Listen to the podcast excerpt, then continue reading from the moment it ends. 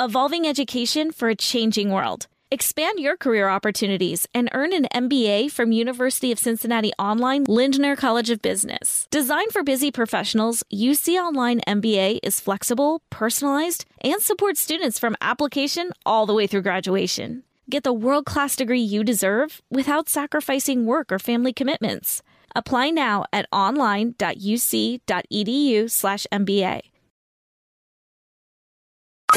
A partir de este momento, dos voces, dos estilos, una sola pasión. Pacho Cardona y Hernán Peláez los saludan cordialmente y los invitan para que nos acompañen durante los próximos 55 minutos para hablar, comentar y saber de lo que más nos gusta. Fútbol A y otras cositas. El doctor Hernán Peláez y Pacho Cardona presentan Una Hora con Peláez y Cardona. Fútbol, música y algo más.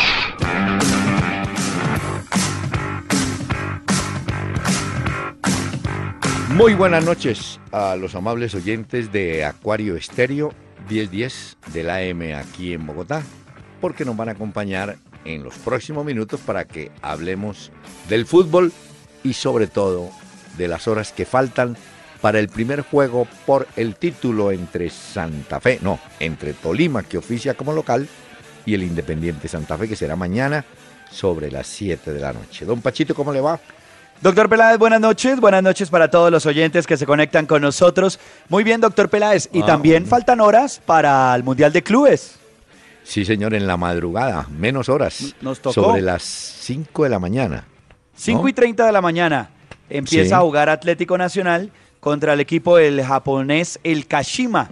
Ya Santa Fe jugó contra ellos en la Suruga Bank, ¿se acuerda? Ah, sí, y le ganó. Claro. Y le ganó, Bueno. sí. Bueno, vamos a ver. Porque dependiendo de ese resultado, tendremos a Nacional en la final, faltando el juego América de México y Real Madrid. Muy Que bien. también va a las 5 y 30 de la mañana, pero el jueves. El jueves. Exactamente. Exactamente. Y por lo pronto, la invitada musical que no falta en este espacio, una abrebocas, con la española Rocío Durcal y este tema, Tarde. Hoy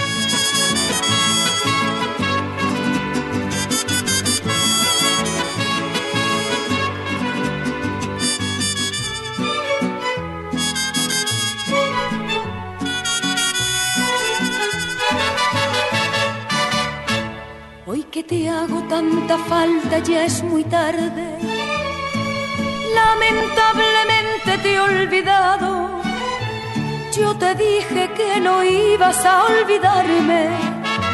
No soy fácil de olvidar, lo has comprobado. Yo te dije y te juré que eras mi vida, que eras todo lo mejor que había tenido que a mi madre y a ti solo quería, que para ella y para ti yo había nacido. Y esa tarde que dijiste que volvías, muy segura estaba yo que no vendrías. Yo sabía que te esperaba otro cariño y lo que ella quería de ti también sabía. Rocío Durcal. Eh, Pacho, una, ella falleció, ella falleció, pero una cantante que uno al principio la asimiló muy a la balada española, ¿no es cierto? De pronto una balada bolero o algo así. Pero me parece que el éxito de ella grande fue cuando encontró apoyo en Juan Gabriel el mexicano, ¿no? Claro. Y es que le fue muy bien. donde- Sí. Las Es canciones. una gran voz, doctor increíbles. Peláez. Muy que hoy trajo voz. una gran mujer a este programa. Rocío Dúrcal. Creo que era de Madrid, ¿no es cierto? No, no estoy seguro. Creo que sí. Sí, creo que era de Madrid. Ella también fue actriz, ¿cierto? Sí, señor. Doña, doña actriz, iba a decir. Doña Rocío Dúrcal. Bueno, murió no hace mucho, ¿no? No. Bueno. a lo- y además joven, a los 61 años. Es una muy joven. Estaba así, en, bueno, en su momento. La recordamos con temas como este tarde. Y no es muy tarde para darle la bienvenida a los amables oyentes que escriben en distintos sitios o a distintos sitios para hacer sus preguntas, opiniones, observaciones, críticas, etcétera, don Pacho. Eso es lo que más me gusta, doctor Peláez, de la tecnología, que nos acerca mucho más a la gente. Y ya ahora, gracias al Twitter, a través de arroba Peláez y Cardona, ahí nos están llegando muchos mensajes de los tuiteros, a través de Facebook, que todo el mundo tiene Facebook, en la fanpage, para que le den me gusta, Peláez y Cardona, ahí también pueden enviar sus mensajes, o como siempre en la página www.peláez y Cardona, ahí nos pueden escribir, pero también pueden oír los audios de los diferentes programas que hemos hecho, y también en formato podcast para los que quieran oírlo en otros momentos y llevarlo en su bolsillo, ahí estaremos con ustedes también. Muy bien. Mañana es el deportista del año en el espectador. Ah. Estaremos allá distinguiendo en un año que ha sido prolífico en deportistas y en títulos y en logros y en medallas, ¿no? ¿A qué horas pusieron lo del deportista del año? No será en la las- noche que se cruce con el partido. No, no, no, va a ser, siempre es sobre las 11 de la mañana en el Hotel Desayunito. Eso tiene, no, eso tiene una ventaja. Piénselo bien. ¿Cuál? Que los noticieros del mediodía de televisión, sobre 12 y 30, Claro. ti- a la una de la tarde, ya tienen la noticia. ¿Veis? No sé. Entonces tienen toda la tarde y la noche. El deportista del año. Muy bien. Mire, Mauricio Cediel, vía Twitter, dice, recuerden que el Tolima siempre ha sido el coco de Santa Fe. Se está acordando él, seguramente, y muchos. Ay, ay, oyentes, de un gol que marcó Wilder Medina, siendo jugador del. Tolima. En el último minuto tapaba Agustín Julio. Y tome. Para que. Ay, ¿no? sí. Y después vino Wilder a Santa Fe. Bueno. Sí, pero sí es cierto lo que dice el oyente Mauricio, que el Sí. Tolima siempre ha sido el coco de Santa Fe. Bueno. Luis Ramírez, este sí envió correo.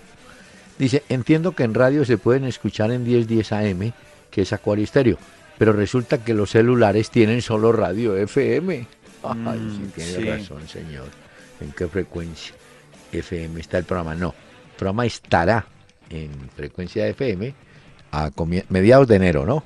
A mediados de enero que volveremos con el programa, pero pues para que este oyente no se preocupe, entra a Peláez y Cardona y disfruta del audio del programa. Ahí también lo puedo oír en tiempo real Ah, bueno. o en podcast también. Muy bien. Eh, desde el taxi, Víctor, buenas noches, presente, reportando sintonía desde Bosa. Ah, muy amable, don Víctor. Vladimir Ariza. Quisiera saber qué es la vida de estos jugadores que alguna vez portaron la camisa de la selección Colombia y si se considera que podrían volver a estar con miras al 2017. Bueno, Carlos Sánchez está en Fiorentina, no está jugando, digamos, los 90 minutos. No, ayer no como- jugó. No, Ayer eso, comentábamos el partido de la Fiorentina. Eh, Jugó mm. unos minutos, pero no fue titular Carlos Sánchez con la Bueno. Fiorentina. Camilo Zúñiga sí, sí está jugando como titular en el Watford. De En el Watford, Inglaterra. que fue cedido por el Nápoles. Exacto, y ahí está, ahí tiene continuidad, pudiera volver. Va a jugar Víctor Liga de Ibarra. Campeones, o por lo menos su equipo. Ah, no, perdón. Era el Nápoles el que va a jugar la Liga de Campeones. Sí. El Watford no. Víctor. El Watford es un equipo discreto de la Premier League. Mitad de tabla, señor. Con tendencia a la baja. Víctor Ibarbo. ¿Sabe que Ibarbo sí? Yo sé que está por allá, pero le perdí la pista, no volvió a hacer noticia. ¿No? Y mientras. No, de eh, acuerdo. Esos, delanteros, mientras no hagan goles, van perdiendo. Es que él está en el Panathinaikos de Grecia, ¿no? Por eso. Pero en El el, fútbol griego hay equipos poderosos. El Pues sí, es un equipo del Besiktas. Eh. Bueno, ese es de Ese es de Turquía, perdón. de. Este es el Panathinaikos de Grecia, tiene razón. el otro es Olympiacos. Bueno, mire, el Quinsoto estuvo jugando este año con el Once Caldas. Supongo que puede continuar ahí eh, temporada. Y Alexis o Alex Mejía está en México. Mm, el campeonato mexicano está en etapa de definición. Ya vendrá un receso. Y tengo a propósito mucho movimiento de jugadores de Sudamérica para México, que es el mercado que mueve toda esta área, ¿no? En este momento. Sí, sí, de acuerdo. Bueno, Se Alexander mueve bastante ese. Santa Cruz. ¿Qué dirigentes de equipos de fútbol podrían reconocerlos ustedes por su el- excelente gestión de hoy y de antes? No, yo creo que hay, no, no muchos, no, tampoco pues no vamos a echar mentiras, pero mm, yo siempre creo que al lado de ya desaparecidos, de Guillermo Cortés, de Alex Gorayev, de don Alfonso Senio, de León Londoño, eh, de los hermanos Arriola en el Medellín, por ejemplo. Bueno, Fuachar, Camargo, han durado y han tenido presente el fútbol como un hobby en principio, después como un vicio, ¿no? Pero, sí, mm, de acuerdo. Bueno, y también, doctor Peláez, eh, a Santa Fe le ha ido bien con Pastrana porque ha peleado títulos. Sí, sí, sí. Ha peleado títulos pero digo, ahí. Eh, pero digo, los que mencioné eh, pensaron más en el fútbol, digamos, global nacional. Fueron los que diseñaron los octogonales, los hexagonales. O sea, siempre estuvieron buscándole algo, algún atractivo. Fueron también aquellos que participaron en el control de los extranjeros. ¿Se acuerda? Las cuotas de extranjeros sí. que la fueron reduciendo. En fin. ¿No será que los directivos de esa época, no quiere decir que en esta no exista, pero eh, en esa época los directivos se involucraban más y eran más apasionados por el fútbol? Claro, los de hoy son más apasionados por sus equipos. Cuando usted menciona a Pastrana, él es más preocupado de Santa Fe. En aquella época estaban pensando más en cómo sostener el fútbol, ¿no? Como negocio, como sector. Víctor Marulanda también le ha ido muy bien con Atlético Nacional.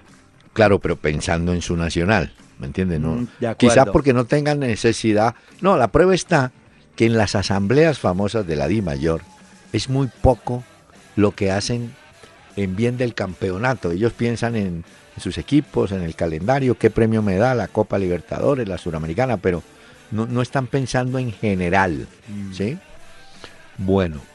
aunque hay que aclarar que Víctor Marulanda es el gerente de gestión y desarrollo de Nacional, porque el presidente es Juan Carlos de la Cuesta. Sí, lo mismo que pasa con eh, Julián Vázquez, que es el gerente del Proyecto América, pero ellos están dedicados a, a, su equipo, ¿no? A su equipo, sí. Julián Obando, con sinceridad, para usted, ¿quién es el nuevo campeón? No, yo le digo, me parece que el favorito es Santa Fe y tiene con qué. Ahora, una cosa es ser en el papel favorito y otra es en la cancha traducirlo en realidad. es que... Ese es el mm. rollo. Pero en la, digamos que, como hacen en Europa, en las apuestas, creo que Santa Fe está más para ganar que el Tolima. Por lo menos lo dan, ¿no? Ahora, vamos a ver. Sí, no, de acuerdo. Si, lo logran. Santa Fe tiene mucho más equipo que el Tolima, no quitándole méritos, por supuesto, al Tolima y su llegada a esta final pero sí Santa Fe dentro de estos dos es el favorito. Ahora, como usted muy bien lo dice, doctor Peláez, esto hasta que no se juegue, igual que el Mundial de Clubes, hay ah, favoritos, pero hasta que no se juegue, no podemos decir quiénes estarán en esa final. No, y además, e, en esto un error es clave. Mire, el Bucaramanga faltaban 13 o 14 minutos, estaba clasificado para la final. Y el arquero, que ha tenido un gran comportamiento, comete un error y ese error se lo cobran, se paga empatan el partido, o empatan el partido, no, empatan el global y después pierden. Pero en mm. ese momento. ¿Y el Pereira dónde me lo deja? Uy, el Pereira sí fue increíble, faltando ¿qué? 30 segundos. Esos son errores que se pagan caro, mm. caro. Sandra Sánchez, vea una señora. ¿Hasta cuándo va el programa? ¿Hasta el jueves 16 de diciembre o nos dan la ñapa del lunes? No, Sandrita, dejemos así hasta el 16, que empieza la novena, Sandra. Hay que dedicarnos a la ah, ya, doctor Peláez, pero es que el domingo se juega la final del fútbol colombiano. Sí. Óigame, aquí escribe Sergio Daniel Hernández, un poco largo, dice, además cumplí 30 años la semana pasada. Bueno, lo felicitamos. Y además durante el programa Recorriendo lo mejor del 16, eh, recuerdo en el programa del 30 de junio, uy, de ese año, recordaron la canción de Rolando, la serie que se llevaba a las 40, que además sonaba en la serie Romeo y Buceta, que era producido por la programadora TV Cine, donde actuaba Luis Eduardo Arango, William Guillermo. que eran hinchas de Nacional los de Romeo y Buceta, ¿no? Sí, pues eh, Arango, ¿no? El trío Epaminondas, ah, Epaminondas Tuta, el dueño de la buceta, Víctor Hugo. El dueño de la buceta, claro. Mire, estaba recordando. ¿ah? bueno, dejámonos ya. Tiene nostalgia de los antiguos programas, ¿no? Bueno, un saludo para este oyente de radio, de, pues, que se conecta con nosotros también a esta hora, de la radio. ya usted le iba a traicionar el radioactiva. Ya, ya iba a decir otra cosa, doctor No, Y además me... Rec Uy, cómo ha pasado el tiempo que yo hice teledeportes en el 88 con la joya de Vélez. Uy, no, no. En el 88. Sí, señor. ¿Y usted no pasó por el noticiero de Todelar? que hoy mm, mencionaban que se acababa el noticiero de Todelar, doctor Peláez. No, no, pero compartí pues con el grupo de, uy, noticiero, un mundo de, ¿cómo es? Un mundo de noticias para un mundo. Noticiero Todelar, de Colombia. Eso lo grababa Perdomo, que tenía un tarro de voz ese Perdomo. Ese sí reventaba los decibeles, o yo. Y decía, nos oyen y nos creen. Había un, un compañero de voz baja, Milton Marín y nos oyen y nos creen. Muy bien. ¿Cuánto duró el noticiero Todelar, doctor Peláez, que hoy anuncia que se termina? 60 años. Demasiado, ¿ah? Le tocó a Artun Duaga bajar la cortina. La baja el 20 de diciembre. bueno, de malas el hombre. Bueno, oígame. De todas maneras, muchas gracias a tantos oyentes que escriben. Veo que está todo centralizado en el tema de la final. Pero mire usted como es el fútbol en toda parte. En Argentina dejaron de hablar de su selección y de sus jugadores, como ellos dijeron que silencio estampa, no hablamos más. Entonces, los dejaron de lado, punto. Dedicámonos al campeonato. Y aquí en Colombia me parece lo mismo, es decir, Peckerman en este momento no es noticia, ¿no es cierto? No, hasta que volvamos con la... Bueno, la noticia es que hoy salieron a la venta los abonos para los juegos frente a Bolivia y Brasil. Ya ah, hoy están a la venta estos abonos. Ve, qué bien. Le madrugaron. Con una promesa que hizo el alcalde Char y que la van, la van a cumplir. Que el estadio estará disponible para marzo, ¿no? Para el partido primero de... Pero Pacho, mire, esto de los estadios, aquí lo hemos tomado con cierto folclore, yo no sé. Hoy, hoy qué, no, Millonarios. Oiga las cuentas que hace Millonarios. Que perdió 7 mil millones de pesos en este ejercicio. Por las siguientes dos razones. Una, le clausuraron el estadio tres partidos, entonces no hubo taquillas. Y en los que fue a techo, pues obviamente la, la capacidad no daba para más.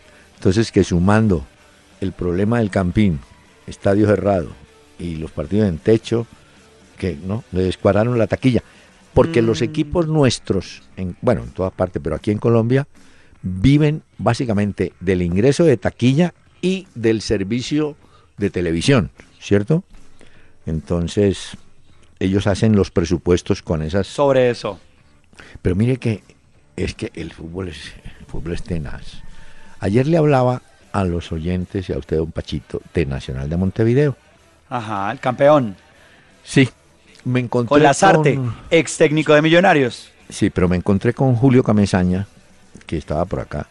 Le dije, hombre, ¿y cómo está el fútbol de Uruguay? Me dijo, no, eso allá la violencia es terrible, pero lo voy a contar esto.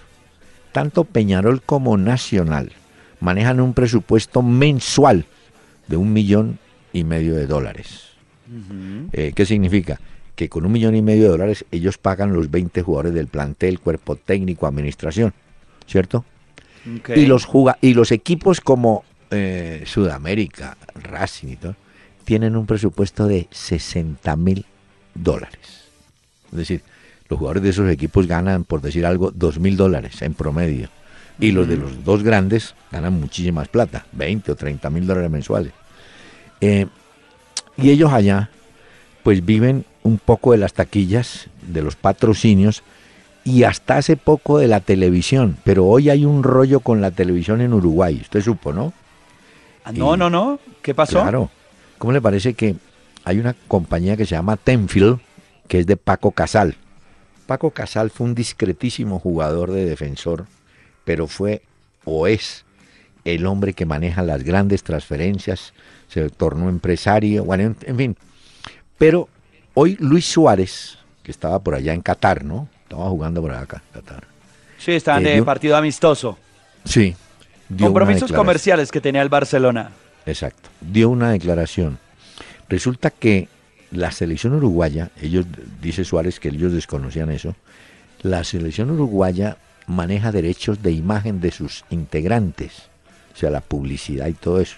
Y manejando esos derechos de imagen, Suárez dice, no, resulta que nosotros los jugadores pasábamos, nos pasaban de agache la plata se la llevaba algún dirigente y otro por allá y nosotros nada, y prestando la figura. Entonces Suárez insinúa, yo no creo que lo hagan, pero insinúa y dice, mire, si esto no lo arreglan y no lo aclaran, pues no vamos a la selección de Uruguay. Así, ¿cómo le parece? Ese es un mecanismo de presión. Pero ese conflicto tiene en este momento al fútbol uruguayo patinando. Porque si no hay televisión o si no la compra otro, va a haber problemas con el campeonato. Ah, y, unas declaraciones de Luis Suárez, ya que usted hablaba de él, que hoy estaba jugando a partido amistoso con el Barcelona, y dijo, eh, le preguntaban por qué no estaba entre los finalistas al premio al mejor jugador de la FIFA 2016, y dijo Luis Suárez que hay jugadores que tienen más marketing que él. Exacto. ¿Usted cree que en algún momento, eh, doctor Peláez, el marketing también ayuda y el que sean tan mediáticos estos futbolistas a que estén peleando por ese galardón? Por lo menos el de la FIFA. Sí, sí, seguro. Eh, mire, no podemos desconocerlo. El marketing en Colombia, la imagen, la tiene James Rodríguez, ¿o no? Y de pronto resucita Falcao en derechos de imagen. Sí, sí, de acuerdo. Entonces, por eso. más hacen cosas y cuadrado también a veces. No, y por eso cuando un. Bueno, Messi, eh, digamos que es el, ejemplo máximo. No, el ejemplo máximo. Si Argentina va a un amistoso con Messi, cobra 100 mil dólares. Si no va Messi, cobran 25. Entonces, los dirigentes saben que hay jugadores ¿no? que mm. promueven y que hacen valer la presentación de una selección. Era lo que se llamaba, o se llama el caché que cobraban, ¿no? Una cosa ah. era Brasil con Pelé y otra sin Pelé. Una cosa era el Santos, que yo recuerdo cobraba en esa época 25 mil dólares, que hoy es nada, pues, pero en esa época era mucha plata. Y si no se presentaba Pelé, pues no podían cobrar los 25 mil.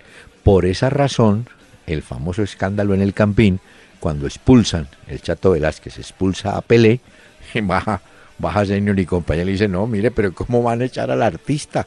El artista tiene que volver a jugar. Ah, Chato dijo, claro. yo no. Entonces dijeron, bueno, entonces vaya usted Omar Delgado a dirigir porque la gente pagó fue para ver a este muchacho. Eh, o sea que desde esa época, mire usted la importancia de un líder o de una figura, pues, ¿no? Mediática. Sí, una mediática.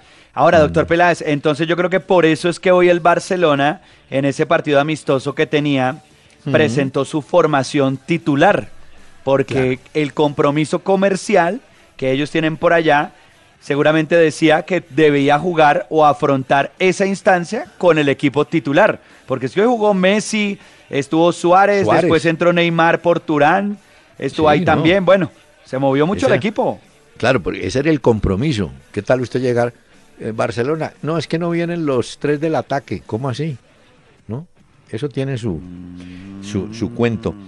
Pero vea que mm, eh, por eso Tenfield, la compañía uruguaya, está pujando por los derechos de televisión en Ecuador. Yo entendía que Win, la firma colombiana, iba por esos derechos y era el único que estaba pues interesado, aparentemente, pues se atravesó Tenfield. Dice, no, yo también quiero transmitir, porque como quien dice, si pierdo Uruguay, yo tengo que buscar mercados en otras partes. En otro lado, claro. Y se meten a Ecuador. ¿Ve? Están en eso. Ah, está interesante el tema de los derechos. Es que la televisión mueve mucha plata ah, con la transmisión de los partidos de fútbol. Exacto, ¿no? Es que es mucho, mucho billete. Yo no sé inclusive si el partido de Qatar lo transmitieron para España. Me imagino que para Cataluña. Yo creo que sí. Yo creo que sí. esos partidos normalmente los transmiten. Aquí en Colombia, pues yo busqué y no lo vi. No sé si algún oyente lo habrá visto en algún tele, pues algún canal, pero hasta donde supe. Eh, ah, no, me dicen que ESPN sí. Me ¿Ah, confirman que ESPN sí lo pasó. Ah, sí, sí, sí. Perfecto. Mire, sobre ese partido hay un detalle bonito que ya lo tienen en las redes. El niño afgano, que es refugiado afgano, afgano que fue aquel que hizo la camisetica con bolsas plásticas, creo, o algo así. Que se volvió tendencia en internet. Exacto, y con el nombre de Messi, pues hoy lo invitaron, el, chino fabuloso, a que hiciera, digamos, el, el, saque de honor. Y el pelado, en vez de pegarle a la pelota, arrancó a correr, a echarle mano a Messi. Entonces Messi agarra la mano, están ahí. Messi le hace señas de que, bueno, que vaya. Que ya. No, y el chino que no. No se quiere ir, es que el niño no se quiere ir. Hay fotos y hay videos del niño. Además le pone una pantaloneta larga, larga y grande y una camiseta grande. Y el niño no se quiere ir del lado de su ídolo, es impresionante. No, y además tuvo que venir uno de los árbitros, cargar al niñito y sacarlo. Pero fue eh, un detalle. Y alguien escribe, mire, y alguien escribe y tiene toda la razón. Ese gesto demuestra que ese niñito, inocente y a la edad que tiene, su ídolo o su figura es Messi. En ese momento el fútbol se despoja del profesionalismo, ¿no es cierto? El niñito no buscaba ni fotografía, ni autógrafo, ni nada. Era estar al el niño fue la figura del partido. Claro. Pero lo curioso de esto es que se ve como los jugadores del Barcelona también van todos entre esos Neymar y le empiezan a decir al niño, no, es que ya tienes que ir allá. Y el niño no se quiere ir de la cancha, el niño se agarra de la mano de Messi y no se la suelta. Exacto, no, eh, una, cosa lindísima, en, en una, como le digo, en este super profesionalismo y todo eso, ese es un detalle de, inocencia increíble. Es lo bonito del fútbol, doctor Peláez. Bueno, mire, tengo mucho movimiento de jugadores colombianos. A ver, cuente. La Equidad consiguió los servicios de Juan Alejandro Maecha, que ha sido un jugador de largo recorrido en Tunja. ¿Se acuerda usted? Maecha, chacho boyacense. Bueno, él está ya hoy en la equidad. Ellos ya confirmaron a Carmelo Valencia. Es el primer, bueno, sería el ah, segundo refuerzo. Fue el primero que anunciaron, pero ya con este ya vamos en dos. Pero llega el veterano delantero, firmó contrato por un año con la equidad. Bueno, qué bien. Mire, en Barranquilla estuve mirando el tema de Perú. Hay un jugador del Mariano Melgar que está en la final. Eh, es un delantero argentino, Bernardo Cuesta, goleador. En, Perú dan por un hecho que ya el Junior de Barranquilla lo, lo consiguió. Mm, no sé si se ha concretado, pero la idea es que venga del Perú. Y en el Perú hay otro jugador colombiano que quedó libre eh, se llama Brainer o Brainer Si García, que fue volante del Junior. Él estaba con un universitario, eh, le dijeron, no, ya no va más en el contrato porque le ofrecieron que siguiera, pero con la mitad del salario. Y el jugador, un defensor, un volante, dijo, no, me voy. Ese jugador regresa libre. Como también salió Juan Pablo Pino de Universitario. En cambio, Leonard Pajoy seguirá con el Alianza Lima del Perú. Son movimientos ah. de, equipos. Y el América. En Junior, en Junior también habían dicho que estaban, eh, o por lo menos habían contemplado la posibilidad de tener al doleado Ramírez. Ah, sí, señor. Supe de Jimmy Chará, que fue otro de los nombres. Que hablaron de Teófilo. también de Teófilo. Pero al final eso menos que tendrá que dar el aval Gamero, que es el nuevo técnico, termina el compromiso ah. el domingo con el Tolima. ¿Y eso cómo hacen ahí, doctor Peláez? Gamero tiene tiempo para ir planeando la plantilla de Junior 2017 y concentrarse con el Tolima hasta final o cómo gestiona eso? Mire, joven, joven, inocente, inocente, inocente. ¿Usted cuándo cree que arregló Gamero con Junior? Eh, ¿Al día que le ganaron a Bucaramanga? No, hace rato. Hace rato. Y entonces desde ahí va dando las pistas. Yo le dije ayer, ahora que le dije ayer, Gamero se lleva a su garré, a Milet Rivas y ah, parece que se lleva a Didier Delgado, también del Tolima. Entonces, los dos jugadores con los que usted ha mencionado, con Aldo Leao, porque mire, se, le vence contrato a Iván Vélez, el lateral. No significa que, no siga, pero le avisan con tiempo, mire, su contrato termina el 31 y nos sentamos a conversar. Eh, como el América, el América hoy en un comunicado dice, mire, ni Fiber eh, Mercado, ni el uruguayo Hernández, Aníbal Hernández. Aníbal, Hernández, van a continuar en el América, les agradecen sus, sus aportes, esos dos ya no van más en el América. Eso porque no, es, no, era como antes que usted se encontraba al jugador en la calle, ¿qué le pasó? No, me sacaron. No, eso ahora es con legalidad, con carta, avisando para evitarse problemas y sanciones. Claro. No, demandas y esto millonarias también. Ah, ah, ¿Sabe quién figura también dicen que en los planes del Junior, Andrés Cadavid, el zaguero central. Están buscando un zaguero Ah. central. Entonces, no sé. Gamero en todo caso está pensando en Tolima y lo dijo, ojalá ganemos para dejar huella, pero ya tiene sus cruces, ¿no? Con la gente de Junior. Santa Fe ya viajó hoy eh, en bus a Ibagué. Eh, ya todo está listo para Santa Fe. Eh, los convocados, hay 22 concentrados por Gustavo Costas. El partido es mañana, doctor Peláez, a las 7 de la noche. Y la vuelta será Sí. el domingo en el Campín a las 6 de la Seis de tarde. la tarde. ¿Cree usted que va a repetir equipo Costas el que puso frente a Atlético Nacional en Medellín? Señor, lo va a repetir. Y le quiero decir que Nicolás Gallo será el árbitro del partido mañana en Ibagué. Y le tengo este dato A ver. para los equipos profesionales. Quedó habilitado y de manera espectacular el aeropuerto de Sogamoso. La pista quedó impresionante, la ampliaron, creo, ¿Ah, ¿no? sí? Está espectacular. Entonces, eh, muchos equipos yo entiendo que vienen a Bogotá y vía terrestre van hasta Tunja, ¿cierto?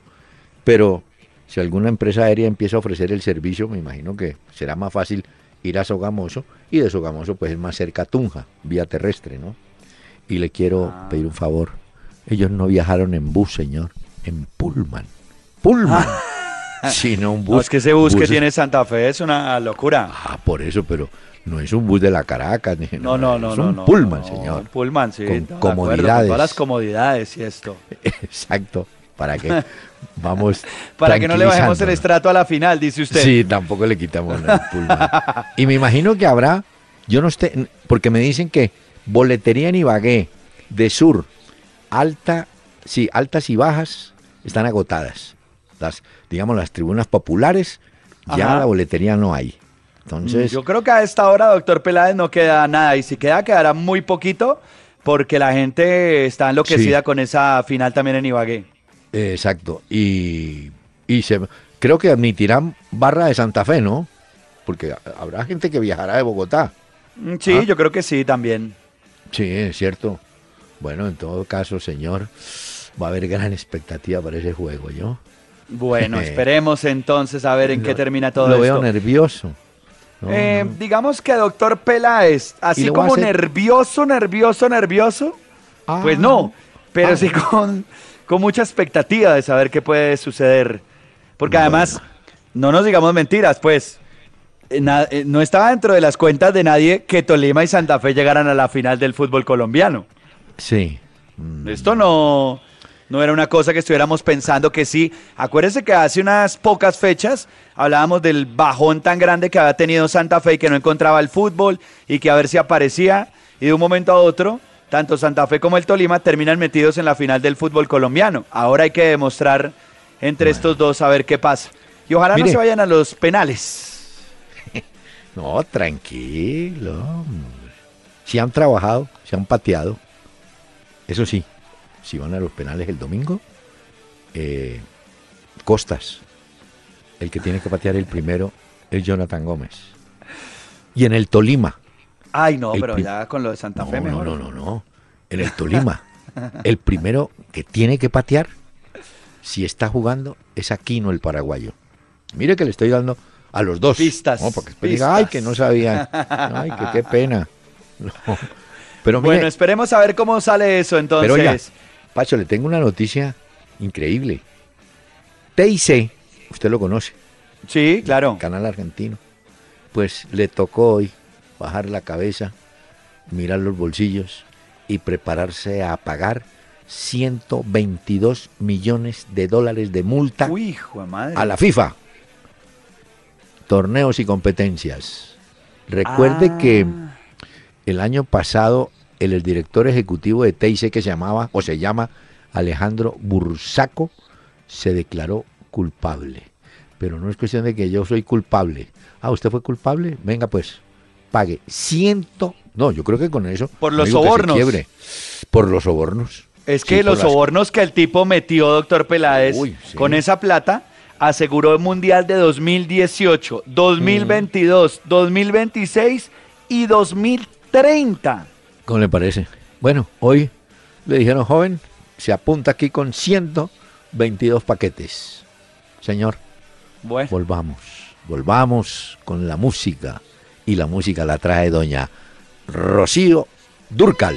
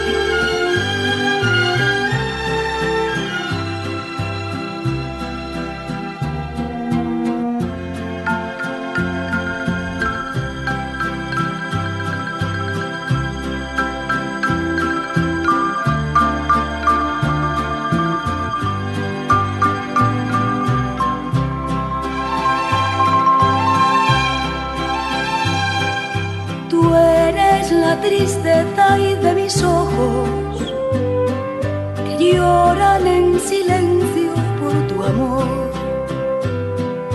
Me miro en el espejo y veo en mi rostro el tiempo que he sufrido por tu adiós.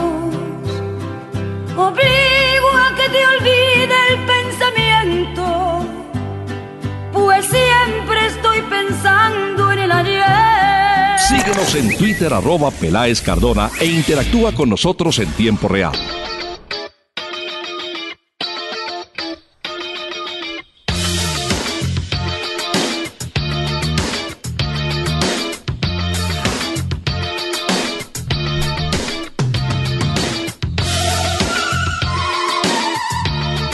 Esta noche, doctor Peláez y oyentes de Sí. este programa, he traído a The 1975, se llama ¿De esta quién? banda. The 1975, ellos son un cuarteto de Manchester y este año ha sido muy importante para ellos. Ellos van a estar el próximo año en Colombia, en Bogotá van a tocar en abril, pero ha sido una de las bandas más recomendadas y más importantes este año, doctor Peláez, en cuanto a rock se refiere. Oiga un poquito de esto que se llama Ah. Love Me. Sí.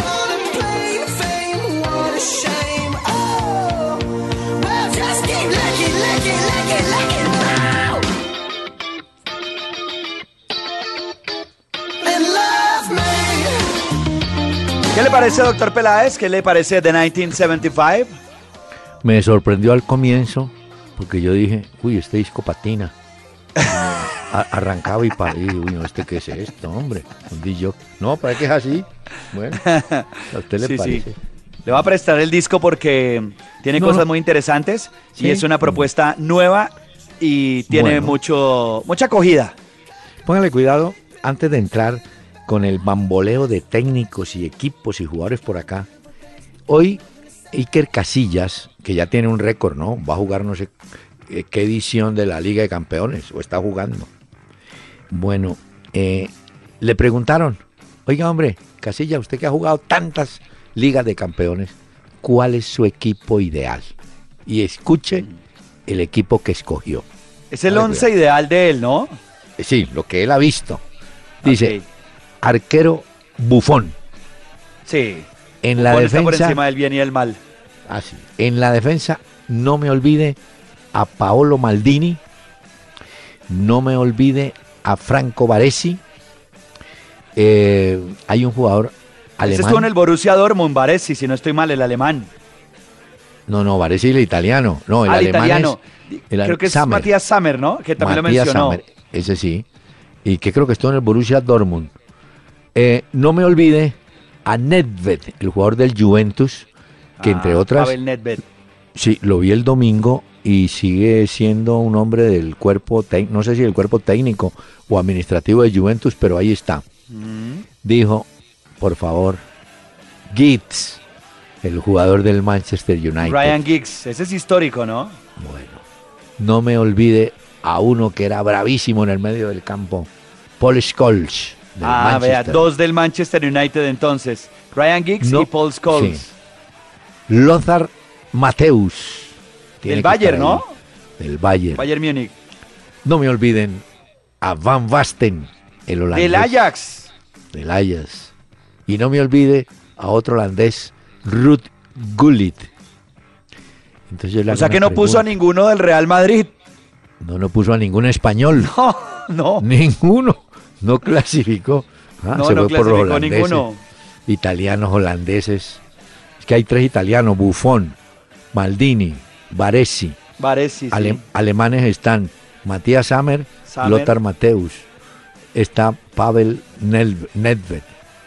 Están los holandeses.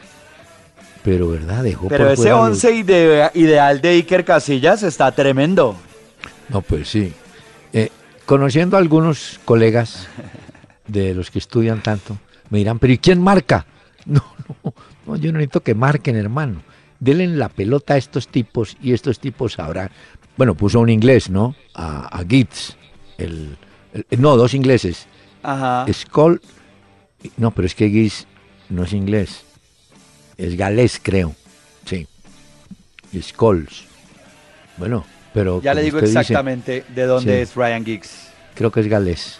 De todas maneras, Iker Casillas hoy no puso a ningún Raúl ni a nadie de los sus compañeros. De pronto para no meterse en líos, ¿no? ¿Te imaginas cómo lo, van a sacudir? Porque después le dicen que, que, la noticia hoy en España era esa, que Casillas ah. No había mencionado a ningún jugador del Real Madrid. Entonces, esa fue la noticia. Cardiff es de donde es eh, Escocia. Es en eh, Gales. Gales, es Gales, sí señor. Sí señor. Sí, sí, sí. Y allá también es, Gareth Bale. Eh, claro, esos son, diríamos, los dos jugadores símbolos, ¿no? del asunto. Bueno, mire, eh, vamos a Sudamérica. Le voy a pasar. Pero pero te tengo, doctor Peláez, es que no, hemos hablado de, la lesión de Andrés Ibargüen para mañana el Mundial de Clubes. Ah, sí, por eso inscribieron a Dajome. A Dajome. Sí, pero eso saca automáticamente de Andrés Ibargüen de la final también, porque no está inscrito entonces. Borran a uno y meten a otro. No, no, no queda. Óigame. Ah, pero esa es la novedad. Varias, tengo varias novedades. Voy a empezar geográficamente para que usted nos ubique. Arranco por Brasil. ¿Qué tiene? El, el mejor jugador extranjero del Brasilerao fue el uruguayo de Arrascarreta, del Cruzeiro, el mejor. Bueno, usted vio que distinguieron a Danilo, que en paz descanse, como el mejor arquero del Brasilerao. Sí, lo vi. Eh, eh, no es un homenaje, es un reconocimiento porque ese muchacho andaba muy bien. Bueno, sigo avanzando. Paso a... Ah, no, tengo que ir a Ecuador. Los paisanos ecuatorianos llevan dos técnicos extranjeros nuevos. Llevan a un argentino de apellido Schurer, que fue un jugador de Lanús y que no tuvo mucho éxito en su país, y llevan al, al que fue arquero, Munúa, que fue técnico de Nacional de Montevideo, ese va a manejar la Liga Deportiva de Quito. Eh, bajo a Chile, ¿a usted le parece? Pero le, eh, digo una cosa antes, doctor Peláez. Oh. Entregaron los premios en Ecuador, la Asociación de Futbolistas escogió el once ideal del fútbol ecuatoriano en 2016. ¿Se lo digo rápido? Ah, por favor. Mire, como mejor arquero aparece el de Melec, eh, Esteban Drer, se lleva el primer lugar. Sí. En defensa tienen a Pedro Pablo Velasco de Barcelona como mejor lateral derecho, Luis Caicedo de Independiente del Valle, eh, Darío Aymar del Barcelona, como mejores centrales Mario Pineda del Barcelona como mejor lateral izquierdo. Y en el medio campo están Jefferson Orejuela de Independiente del Valle, Matías Oyola de Barcelona como mejores volantes centrales. Aparece luego Eli Esterilla y Marcos Caicedo, los dos del Barcelona y delanteros Ángel Mena de Emelec y Jonathan Alves del Barcelona. Ese es el once ideal del fútbol ecuatoriano 2016. Pare ahí, los dos delanteros emigran. Ángel Mena sale y el otro, el uruguayo Jonathan, Alves, va para el Necaxa de México. Y, ah. eh, y le quiero contar que un peruano Luis Advíncula, un lateral, un moreno, un negro, que corre como loco. Ese estaba en, en ¿cómo se llama? En News All Boys y se va para Gremio de Porto Alegre porque, como pasa con los equipos argentinos, se les olvida pagar y no tienen plata. Ay, Entonces le dijeron, ay. bueno, joven, vámonos de una vez de acá. ¿Sí? Bueno, otro jugador Pero peruano. esa tíncula que usted menciona se lo vimos con la selección también. Sí, ese es, el lateral Ah. de la selección. No le digo que corre, eso sube y baja. Mire, Flamengo firmó a Miguel Trauco, jugador peruano. Y hablando de Flamengo, ¿sabe que me desapareció el mapa Gustavo Cuellar, el colombiano, que empezó bien y de un momento a otro perdió la titularidad y, y no, no más. Se fue. Y Se hasta ahí quedó, fue. no sé, pues sí, no sé qué le pasa. Otro uruguayo, Luis Aquiar, viaja al Alianza Lima del Perú. Pero le cuento que en Uruguay, como le fue tan mal, uy, es que Peñarol terminó por ahí en la parte baja de la tabla. Creo que Miguel Murillo, el colombiano, regresa al Deportivo Cali. ¿Se acuerda que él estaba por allá? Bueno, el hombre. Eh, Palmeiras ha estado preguntando por el peruano Jefferson Farfán. No sé si de pronto cae por allá. Bueno, mire que ya le estaba haciendo su recorrido, pues, para que usted no. no, Y le pregunto no. una cosa que hoy eh, incluso encuestaban a gente en Argentina. Usted sabe que el próximo jueves es la Sí. Copa de Argentina. Ah, sí, la final, ¿no? La final entre River, hay una locura de los hinchas de River por ir a Córdoba frente a Rosario Central. Sí. La pregunta que le hacían a la gente es, si pierde River Plate la final de la Copa Argentina, ¿deben sacar a Marcelo Gallardo de, Hmm. como técnico? Le digo cómo contestaron. ¿Cómo? El 56% que no, que todavía tiene espalda y puede darle vuelta a la situación. El 44% que está de cierta forma medio parejo esto, que sí, que si llega a perder la final, que su ciclo ha terminado como técnico de River Plate y Marcelo Gallardo debería abandonar al equipo millonario de Argentina. Los resultados. Miren, Chile se mueve. Nicolás Castillo, un delantero de la selección chilena que estaba en la Católica, es nuevo jugador del Pumas de México. El hombre va para allá. Y mm, hay otro jugador chileno que está también para México. México es la que está pagando, ¿no? Claro, Bueno, eh, no se llama mucho billete. Juan Cornejo va para el León de México. Y mira esto qué curioso, para que lo apunte. En su libreta, pues téngala Aquí ahí. la tengo, doctor Peláez, siempre. Yo soy muy juicioso con mis apuntes. El palestino de Chile enfrentó en su campo a la selección de Palestina y ganó la selección de Palestina, eh, creo que 3-0, le ganó a Palestino. Palestino es un equipo de la colectividad de mucho tiempo en Santiago de Chile y fue, y va, inclusive lo va a recibir, lo van a recibir autoridades de Palestina. Fue en un partido así como de, de confraternidad, palestino contra Palestina, la selección. ¿Usted se acuerda que Santa Fe trajo un jugador de Palestina? Un palestino. Sí, Naif. sí, sí. Naif, ¿no? sí. Sí. Que le decíamos eh, Knife Tuta, pero al final no. ¿Cómo no le logró- decía? Knife Tuta, que pintaba como Gabriel Omar Batistuta, pero, pero no, Knife Tuta no salió tan. Ay, ay, ay. Usted, fue- usted fue el- también el que le puso Rivaldito Guerra. No, no, no, no, no, no, no, no, no. No, ese, ese fue otro loco, doctor Peláez. En Cali sí le pusieron a uno Pasarela Patiño. Ay, pasarela Pa- Bueno, pero mire, vuelvo al cuento de, de Chile. Eh, se está moviendo mucho Chile y en cambio nosotros estamos un poquito quedados. Es más, hay una triste noticia, ¿sabe? Usted sabe que un jugador colombiano, desconocido, un pelado, andaba en Cancún por allá. Fueron llevados por un- una, una escuela a probar suerte. Mm. Hombre, y una ¿Qué bala pasó? perdida, una bala perdida en la Uy, espalda. no. El muchacho le está pasando malísimo. Pero eh, es que uno aprende después de los hechos, ¿no?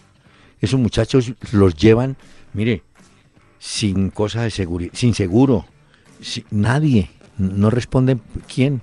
Mm, mm, San Carlos creo que se llama. Pero luego las normas y las leyes del país a donde se dirigen no Ah. exige eso. Eh, claro, pero no, entraron, que vamos a probarnos, que de pronto, y se llevan esos pobres muchachos, hombre, desesperados con, por una oportunidad, mire lo que le pasó, y después quedan por allá. Acuérdese el caso, claro, acuérdese el caso del arquero Landazuri, andaba por El Salvador o por Honduras, qué varada se pegó el hombre por allá, yo. Pero bueno, Ya. Doctor Peláez, traje la formación del Atlético Nacional y del Milan del 17 de noviembre de 1989, de Tokio, sí, pero cuando espere, jugaron la Intercontinental. sí, pero espere, es que le voy a presentar un regalo musical Ah, rápido. muestre, ¿qué por trajo? esta época. Sí, sí. La Llorona, La Llorona Loca. Tony Camargo.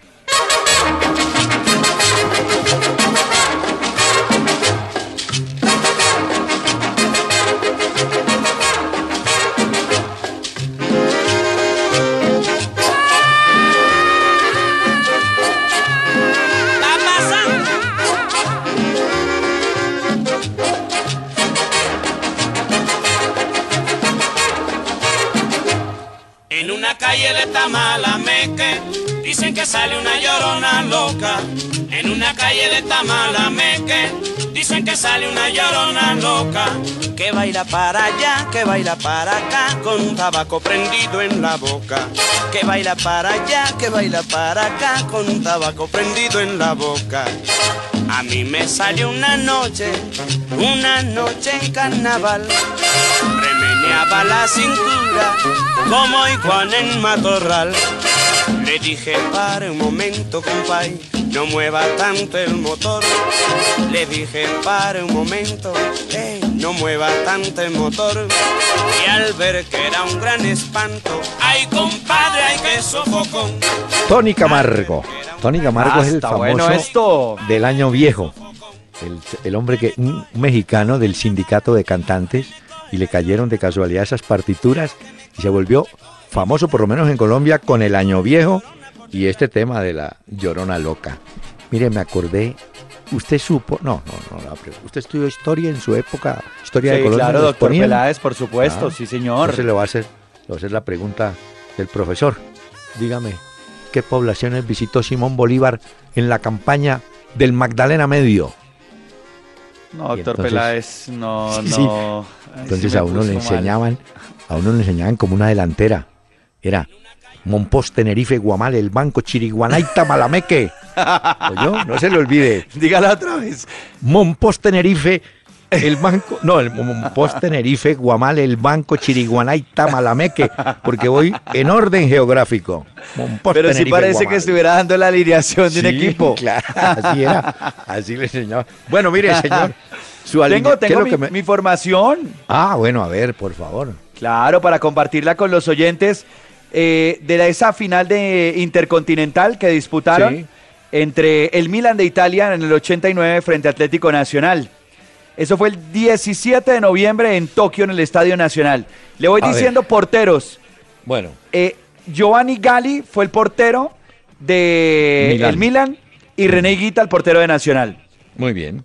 Los defensores fueron eh, Mauro Tassotti, Paolo Maldini, Alessandro Costacurta y Franco Baresi, que era el capitán Uy. en esa época del Milan. De esos los bravos para pegar eran Tassotti, que fue suspendido en un mundial con un codazo de Luis Enrique, y ese Costa Curta. Los otros sí eran unos jugadores de una categoría, ese Varese Uy, Paolo Mal- y Maldini, era una cosa impresionante. Bueno, ver. defensores de Nacional. Andrés Escobar, que jugó con el 2, Gabriel Jaime Gómez con el 3, Luis Fernando El Chontico Herrera con el 4 y Cassiani con el 5. Un momentico, usted dijo, yo creo que es Gildardo Gómez, lateral. Yo tengo a Gabriel Jaime Gómez. Bueno, yo- Bueno, puede que me esté equivocando, pero tengo a Gabriel Jaime Gómez. Voy al medio campo. Hmm. Eh, Diego Fuser con el 7 para el Milan, con el 8 Donadoni, ¿se acuerda de Roberto Donadoni? Sí, Roberto Con el 5, este es un dato bien curioso porque es- eh, dentro de toda esa formación de italianos había dos holandeses. Fran Rijkaard, uno de Sí. esos, el número 5 en el medio campo, y en el 10 el italiano eh, Ancelotti, que ahora dirige el Bayern Múnich.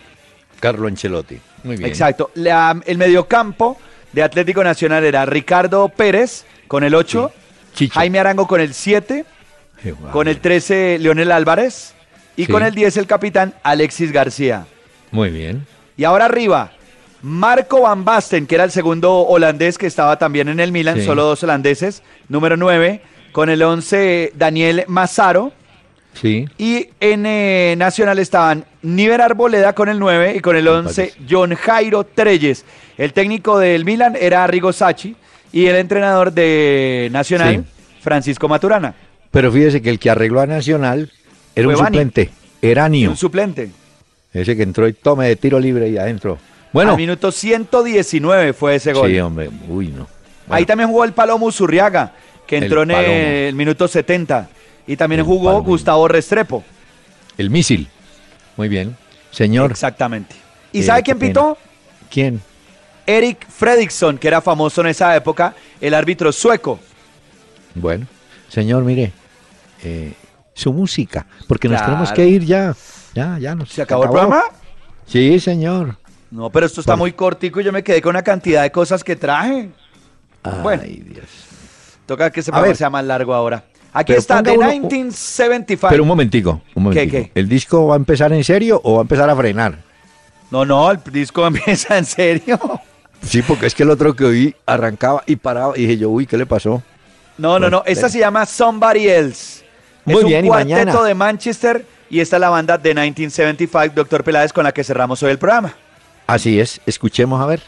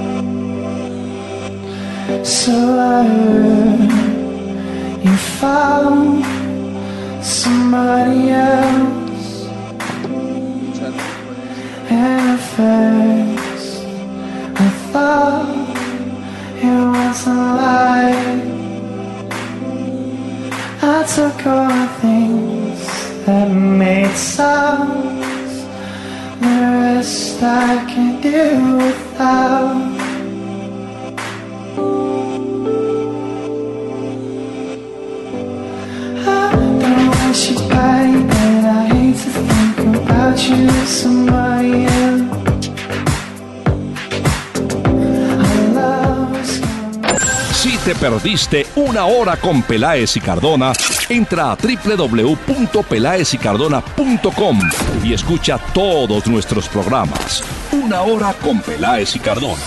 Cuando quieras y como quieras. In case we haven't met, I'm Dino Colombo. I represent people hurt by a truck. It's what we do every day. Navigating the law can be tough, but we're tougher. Let us handle the fight. Hurt by a truck? Call Colombo Law.